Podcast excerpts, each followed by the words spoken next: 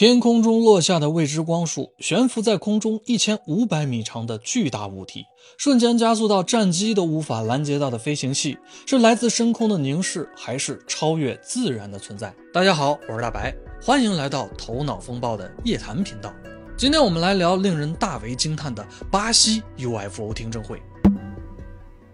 二零二二年的六月二十五日是世界不明飞行物日的七十五周年。巴西参议院在这一天也举办了一次特别的，也是第一次在巴西举办的 UFO 听证会。整个会议历时五个半小时。在我了解到整个内容之后呢，也是让我相当的震惊。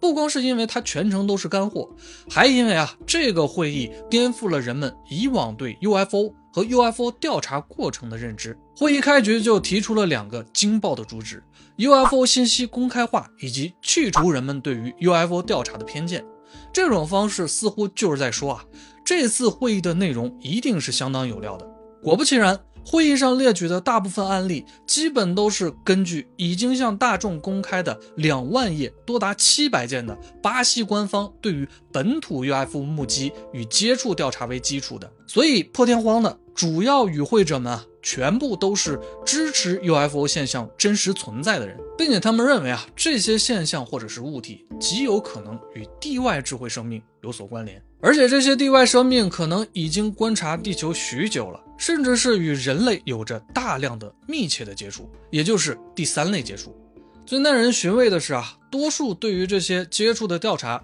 都有啊，会议中巴西官方反复提及到的啊，官方调查机构西欧尼的背书。西欧尼也就是巴西官方的不明飞行物调查系统，它的建立呢始于一九五四年。追溯机构建立的主要原因呢，要从一个名叫若昂阿迪尔。奥德利维拉的空军上校说起，根据听证会所说，若昂曾经啊去往美国学习和了解啊不明飞行物。原本他在学习完毕之后呢，得到资料提供方，也就是啊美国的指示是不要让不明飞行物的概念在巴西传播与扩散。这位巴西军官呢，并没有完全的清取。回国之后呢，他就向当时的巴西当局报告说，不明飞行物的现象呢是真实存在的，需要引起重视。在经过一系列的科学家与技术人员，还有巴西军队负责人的讨论下，当年呢，在巴西的里约热内卢就成立了巴西第一个飞碟调查委员会，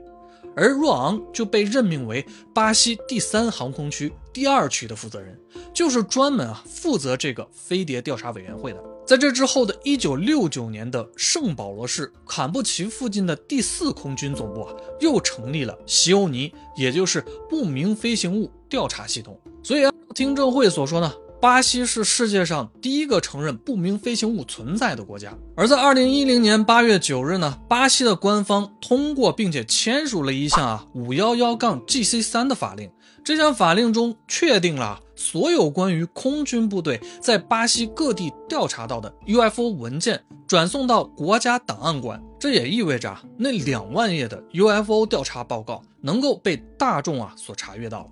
不过，按照巴西官方的说法呢，由于西欧尼中存在着一些机密和安全信息，所以呢，全部的资料不能够完全的公开。真正的完整调查资料其实远远的超出了两万页。总之，对比前不久啊，北美的所谓的啊 UFO 听证会呢，巴西官方的 UFO 听证会的这种想要把有关于 UFO 和地外生命调查的结果公布出来的态度，确实是出人意料的。所以，巴西的 UFO 听证会也被很多人称为啊揭露 UFO 与外星智慧生命的起点。这次听证会的构成啊，也和北美极为的不同。九个发言人有巴西官方的人士，也有比较资深的 UFO 调查者，还有物理学家和空军飞行员。他们在五个小时里列举出了几十个 UFO 个案的资料与说明，而且这些资料呢，大多也都能在巴西官方公开的资料中查阅到。其中大多数人认为啊，最重要的也是改变了很多人对 UFO 态度的一项事件，叫做巴西官方不明飞行物之夜。这个事件发生在一九八六年五月十九日。据说当时的目击呢，差不多横跨了大半个巴西，从下午五点开始，一直到晚上的十点，总共出现了二十一个形状各异的不明飞行物。巴西官方甚至出动战斗机跟踪其中一些不明飞行物数个小时。据说当时不明飞行物曾经做出了低空飞行，所以地面上的目击者呢并不在少数。而且有些不明飞行物能够瞬间加速到十五马赫，这种动作是人类飞行器完全做不到的动作。不明飞行物甚至与多架普通飞机啊有过遭遇。但是全程啊，他们似乎根本就不避讳啊被人目击到。据说最大的一个不明飞行物在地面估算可能长达一千五百米，周围还伴随着一些大约啊三十米左右的小型飞行物。有调查者认为啊，这可能是一艘母舰类的飞船。在战斗机追逐的过程中呢，也有十三个不明飞行物曾经依次排开在飞机的尾部啊，以相同的速度反过来去跟踪这些战斗机。这些飞行物还能在空中瞬间的悬停，追踪的战斗机呢根本无法锁定这些目标，所以当时的指挥官和飞行员啊都觉得这些不明飞行物是拥有智能的。最令飞行员震惊的是啊，当他们想要机动动作啊去甩开这些不明飞行物的时候，这些不明飞行物反而啊随着飞机的高难度动作呢一致去行动。与其说是战斗机追踪不明飞行物，倒不如说是啊。不明飞行物再反过来跟踪和观察人类的战斗机，这件事在巴西的空军中引起了很强烈的反应。而且在追击的过程中啊，地面和飞机上的电子设备呢都发生了不同程度的干扰，飞机曾经一度失去方向。由于威胁到了战斗机和飞行员的安全，最终啊，战机才被引导回了空军基地。后来经过分析啊，这些不明飞行物的技术要远远超过当时的人类。不说空中悬停、折线飞行啊，单说飞机上的机载雷达就测到了其中不明飞行物能瞬间以十五马赫加速这件事，就已经相当让人震惊了。直到今天啊，人类也尚不能做出啊这种以超高速的方式去运动，还能做出特技飞行的啊飞机存在。按照巴西官方的说法呢，如果在这种超高速的飞行中试图用折线飞行或者是急速的转弯，飞机都会因为空气的阻力呢而失速，甚至啊被压力摧毁。巴西 UFO 之夜啊经历了漫长的调查，直到三十年后啊资料才得以完整的确认和公开。知道这次事件的人呢，对以往的 UFO 的概念呢多少都会发生一些改变，因为啊可以从描述中感受到啊。这些 UFO 拥有明显的智能，而且呢，并不惧怕在人类面前显露自身，或者说啊，他们的一系列的行动呢，就是为了向人类啊证明自己的存在。虽然这种技术差距带来了巨大的心理落差，但是呢，其实早在 UFO 之夜发生前的九年前呢，更加让人无法理解的不明飞行物的接触事件就已经发生过了。整个事件从一九七七年的四月一直持续到了十二月。这个事件的调查行动也被称为普拉托行动。起因是一九七七年四月二十五日，在巴西的一个名叫谢岛的地方。一艘渔船上的四名渔民呢，遭遇了 UFO 和不明光线的袭击，其中三人受伤，一人呢因此而丧命。紧跟着，这种现象开始不断在马拉尼昂州的城市以及马拉尼昂州接壤的帕拉州出现。人们会看到啊一些明亮的火球从房顶飞过，火球中还会发射出光束，这些光线的目标呢就是人群，而被击中的人呢会变得十分的虚弱，皮肤发红，身体麻木。头痛，甚至是精神错乱。因此啊，马拉尼昂的居民们对这种不明飞行物与光束啊感到极度的恐慌。在一九七七年的七月初呢，这种现象达到了顶峰。在现象出现的区域，人们晚上六点之后就不再敢出门了，人心惶惶。大家呢都祈祷啊，这些光束和不明物体啊不要再出现了。一些人在看到光球落下的时候啊，甚至呢朝他们射击，但是啊似乎没有什么效果。人们发现啊，不明火球射出的光束会打在男性的颈部，而女性的则靠近胸部的区域。被击中的人呢，疼痛难忍，说不出话，全身无力，肌肉像是僵硬了一样。医生呢，也是束手无策的。就这样啊，开始不断有人从事发地逃离。这一系列的事件呢，也终于引起了当时巴西官方的重视啊。他们派遣了一支空军小组呢。到达了事件最严重的贝伦市区域，在连续调查与恢复了当地的秩序之后呢，一九七七年十一月二十三日，由巴西第四海军司令部发布了一份记载了当时情况的四十五号报告。报告中就称啊，从一九七七年的四月截至当时的十一月，贝伦当地的报纸大量的出现了有关不明飞行物骚扰当地居民的新闻。报告中呢，也提及了所有遭受严重影响的区域的地图。最终，一九七七年，由相关的市议会议员签署了一项七十一号请求，正式要求巴西官方来帮助调查不明飞行物的现象。而这个调查的过程呢，就被称为普拉托行动。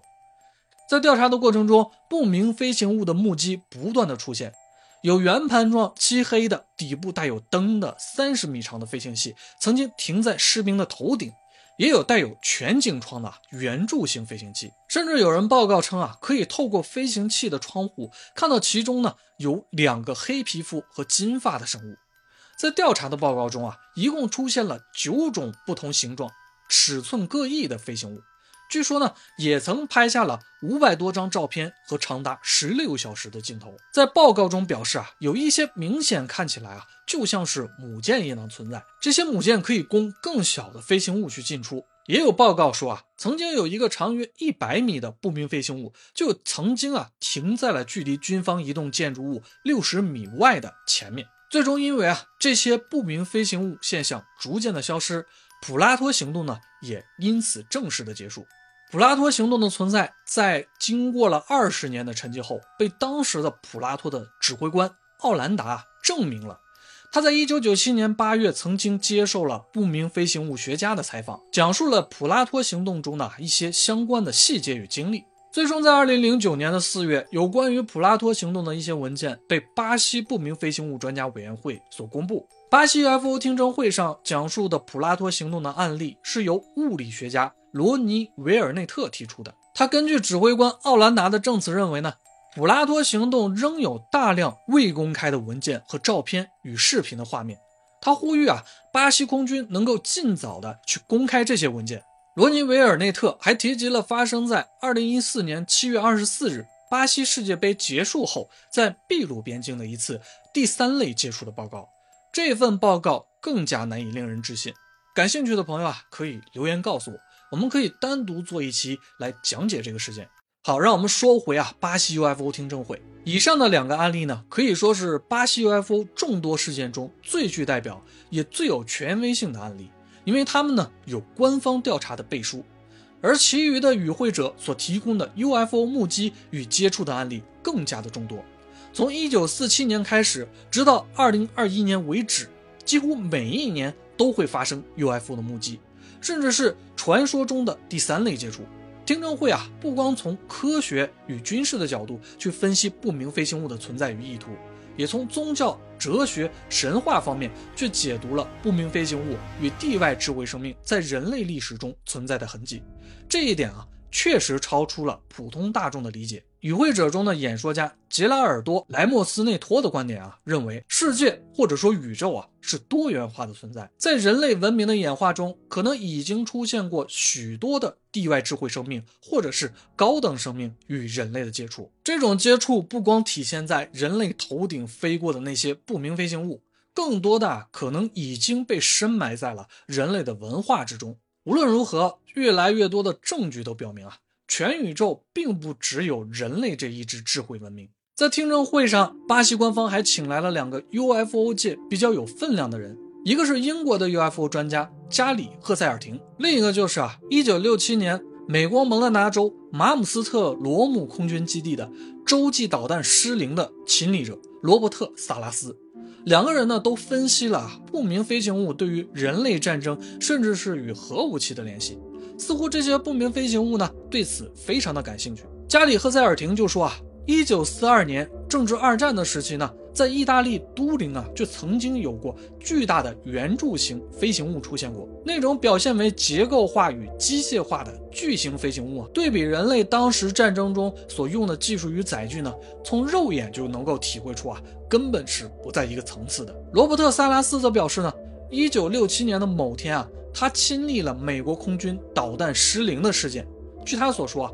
不明飞行物当时穿越了马姆斯特罗姆空军基地的围栏，畅通无阻地进入了基地的内部。正在进行测试的洲际导弹呢，随之瞬间就失灵了。而这种不明飞行物突然造访的情况，早在1996年就已经开始出现了。那也正是啊，开始测试洲际导弹的时间节点。导弹的失灵与这些不明飞行物呢，就有着千丝万缕的联系。而且据萨拉斯称啊，至少已经有二十枚的导弹被不明的飞行物所击落了。然而这一系列的事件呢，最终。被隐瞒抹黑，在蓝皮书计划的调查报告中也未收到正确的回应。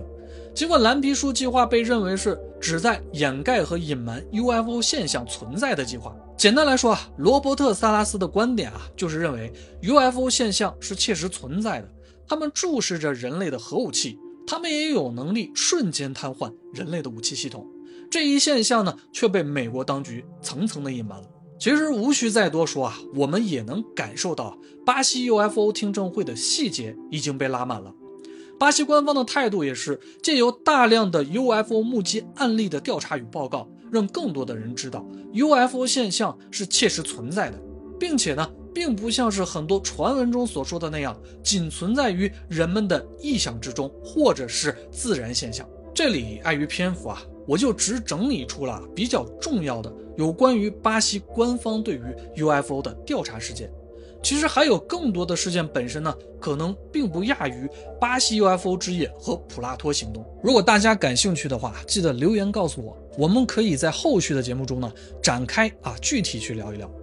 在这期节目的最后，我想借用巴西 UFO 听证会的开篇发言来结束这期节目。在一九九零年。美国宇航局将哈勃望远镜送入轨道后，人类不得不彻底的改变对宇宙的看法。在望远镜运行的前十年，拍摄到了三万个迄今为止未知的新星系，其中一些包含超过一万亿颗恒星。我们自己的银河系的大小也已经从一千亿颗修改为超过两千亿颗恒星。经过三十年的太空研究，基于哈勃的伸长。科学家们估测到，可观测宇宙有超过两亿个星系。我们谈论的是星系和恒星，因为我们目前的技术只能观察到离地球更近的行星。即使仍然有这个巨大的限制，我们也可以估计，仅在我们的银河系中，至少也有两万亿颗恒星。从统计学上讲，这些数据足以保证智慧生命。不可能只存在于地球之上，在浩瀚的可见的宇宙面前，地球只不过是一粒微尘。简而言之，这句话会经常出现在我们的脑海中。这个主题也唤醒了我们想要了解更多的渴望。人类认为自己在宇宙中是孤独的，这是人类一厢情愿的假装。好了，有关于巴西 UFO 听证会，今天我们就先聊到这儿了。我是喜欢夜谈的大白，我们下期夜谈不见不散。